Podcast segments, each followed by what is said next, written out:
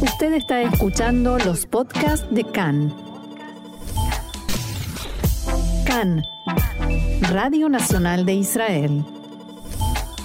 Hoy, martes 15 de marzo, 12 del mes de Adar Bet, estos son nuestros titulares. La cantidad de refugiados de Ucrania se acercan a los 3 millones. El presidente ucraniano Zelensky hablará en la Knesset, el Parlamento israelí, por Zoom. El ministro de Relaciones Exteriores de Irán, Abdollahian, se reunió en Moscú con su par ruso Lavrov con vistas al acuerdo nuclear.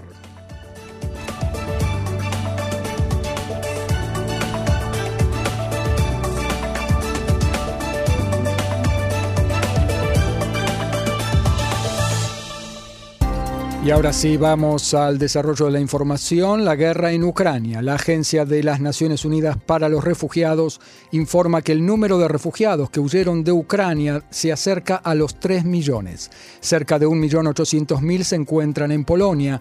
Cada día de la actual guerra se agregaron en promedio unos 73.000 niños al número de refugiados, un ritmo de 55 niños por minuto. En una serie de ataques del ejército ruso fue impactado en Kiev un edificio de 15 pisos. Al menos dos personas perdieron la vida y se informó que hay personas atrapadas en los escombros. Fuentes militares ucranianas sostienen que las fuerzas rusas se concentran en mantener los territorios conquistados y no conquistar nuevas áreas. Agregaron que se prevé para hoy la apertura de nueve nuevos corredores humanitarios para rescatar civiles de las zonas sitiadas. Las fuerzas rusas, por su parte, sostienen que lograron controlar toda la zona de Gerson, en el sur de Ucrania. La cadena CNN informa que el número de soldados rusos muertos desde el inicio de la guerra ronda entre 6.000 y 8.000 soldados. El primer ministro Naftali Bennett continúa con sus conversaciones de mediación para el cese el fuego con el presidente ruso Vladimir Putin y con el presidente ucraniano Volodymyr Zelensky. Una alta fuente del gobierno informó que el diálogo con Putin anoche duró cerca de una hora y media y trató de los esfuerzos por alcanzar un cese el fuego y sobre la ayuda humanitaria de Israel. Es de recalcar que el hecho de la conversación fue informado primeramente por el Kremlin y no por Israel. En un comunicado oficial de Moscú se informa que Bennett tomó la iniciativa de esta conversación y que en ella puso al tanto de sus últimos contactos con varios jefes de Estado.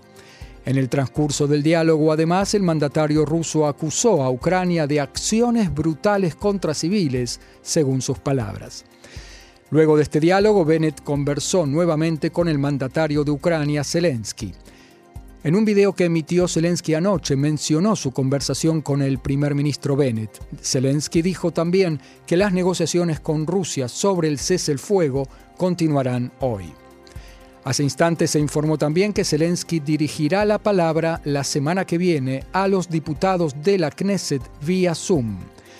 El Parlamento israelí se encuentra en estos momentos en receso y por eso se realizan esfuerzos eh, para que la mayor cantidad posible de parlamentarios pueda escuchar al líder ucraniano. Gilly Tropper, el encargado de absorción de la inmigración en Ucrania, dijo que lo más importante en este momento es que eh, el proceso de absorción de los inmigrantes ucranianos sea simple y rápido. En diálogo con Khan, el encargado de la inmigración, Meir Spiegler, dijo que, no se debe, que se debe alojar a los inmigrantes en viviendas temporarias lo más rápido posible y luego otorgarles viviendas permanentes, por ejemplo en el marco de la vivienda pública. En el gobierno fue decidido acondicionar toda unidad de vivienda posible en favor de los inmigrantes ucranianos, agregó Spiegler, y, dijo que miles de refugiados esperan en Ucrania los trámites de permiso para hacer aliá, es decir, para inmigrar a Israel. El ministro de Cultura y Deporte, Gilly Tropper, dijo que Israel debe abrir sus puertas a los refugiados. En diálogo con Khan, dijo Tropper que no está interesado en que haya un solo refugiado de Ucrania que golpee nuestras puertas y nosotros no le abramos. Agregó que la política actual en el tema de los refugiados de Ucrania es mejor que la anterior, pero no deberíamos definir números.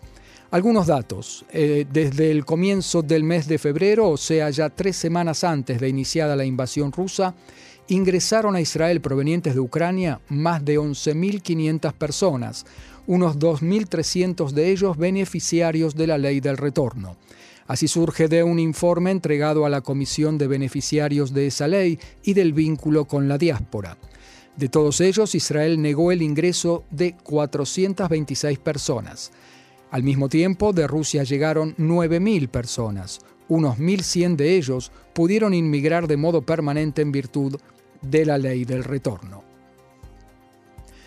El ministro de Relaciones Exteriores de Irán, Amir Abdollahian, llegó a Moscú y se encontró con su par ruso Sergei Lavrov. En el inicio del encuentro, el canciller iraní expresó su esperanza de que la visita conduzca a un mayor apoyo de Rusia a un acuerdo nuclear bueno, estable y fuerte.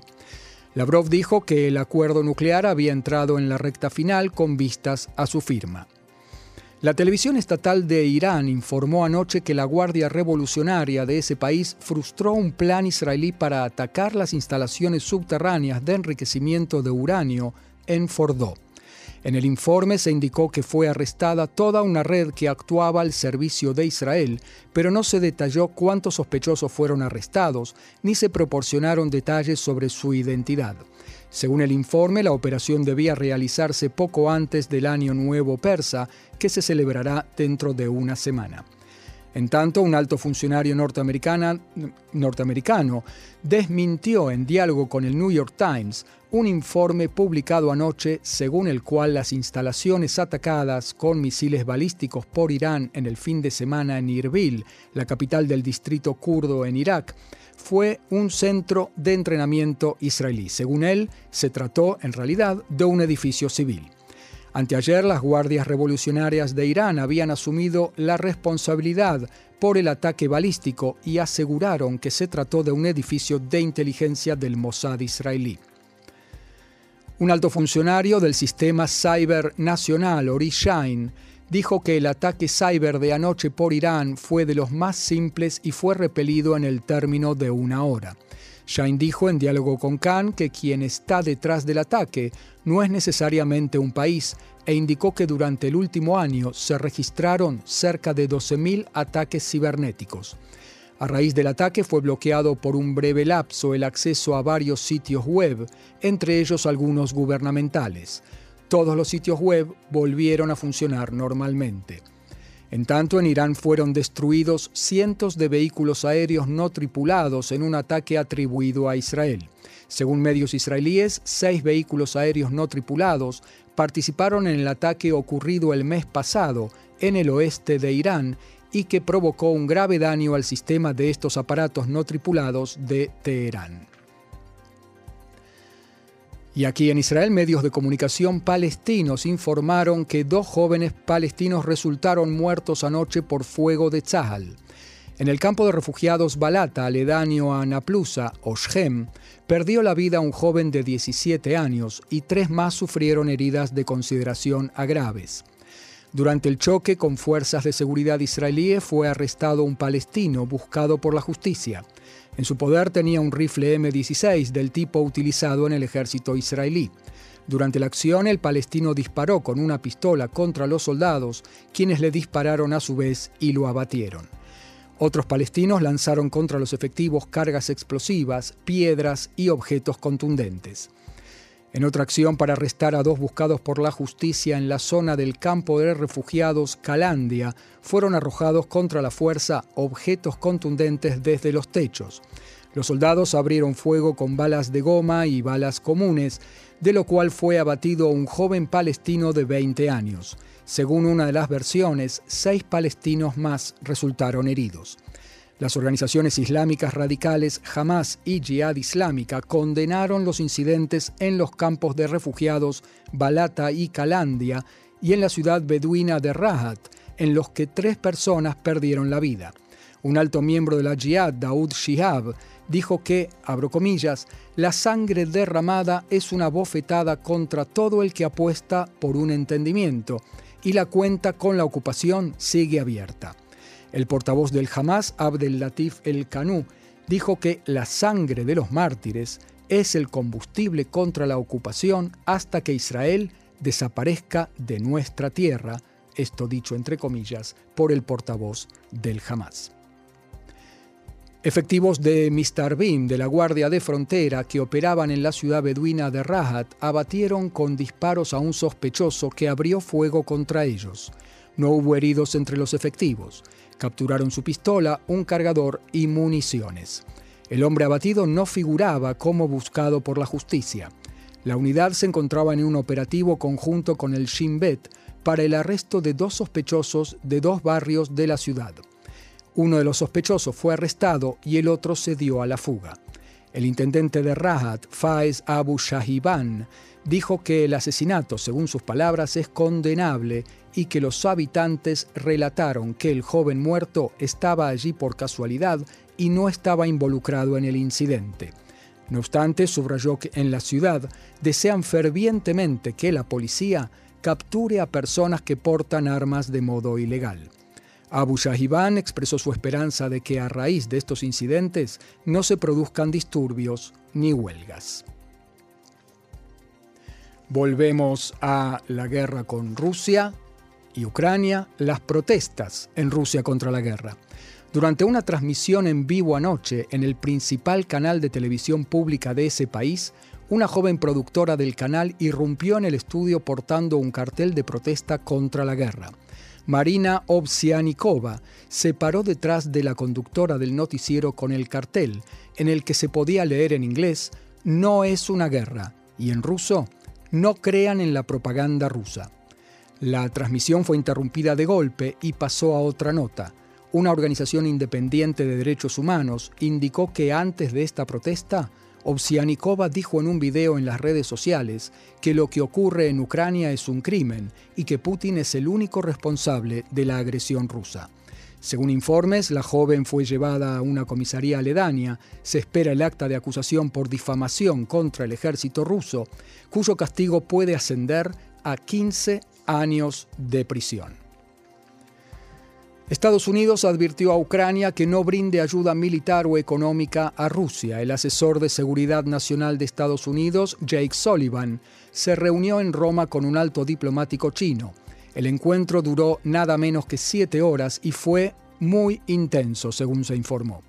China, por su parte, rechazó la afirmación de Estados Unidos de que Rusia solicitó ayuda militar a Beijing para su invasión a Ucrania. En un comunicado dado a conocer por la Embajada de China en Londres, dice el gobierno chino que se trata de una información falsa y malintencionada. Agrega el comunicado que China rompe, cumple un rol constructivo en impulsar conversaciones de paz en Ucrania y que tiene en alta prioridad prevenir la escalada y no agregar combustible a la fogata. Seguimos aquí en Cannes en español con eh, una noticia importante, otra interesante. La importante es que sube la curva de coronavirus. Ayer fueron diagnosticados 6.500 nuevos contagios. El índice de pruebas positivas fue del 9,5%. En los hospitales están internados 340 enfermos en estado grave, 148 de ellos conectados a un respirador. Desde el comienzo de la pandemia murieron en Israel 10.392 personas.